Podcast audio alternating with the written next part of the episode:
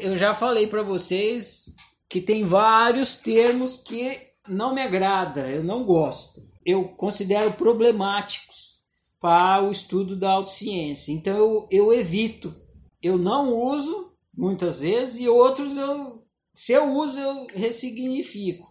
Ego é um caso desse que eu não queria usar, porque eu sei o problema. Se vocês lerem a literatura da Uncina, provavelmente vocês vão encontrar nenhuma vez, nenhuma a palavra mente vocês vão encontrar mentalidade, mas a palavra mente vocês não vão encontrar.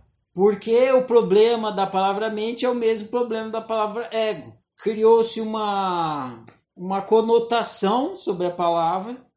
Tanto a palavra ego quanto a palavra mente tem uma conotação de diabo. É o capeta. É o demônio.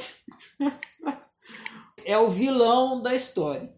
Então, para evitar isso, eu não queria usar a palavra. Só que na hora que eu estava criando, que eu olhei, aí eu falei assim: eu, gerador de output. Hum, hum. Eu acho que Aí eu fiquei no dilema, né?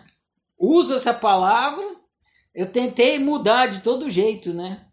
Abreviações que funcionassem em vez de eu, gerador de output. Fiquei procurando outras coisas. Aí depois de muito tempo queimando os miolos e não encontrando. Eu falei, ah, tá bom, então eu vou usar EGO. E aí eu ponho em letra alta com ponto no meio para dar uma quebrada nessa coisa de que o EGO e o ego é a mesma coisa.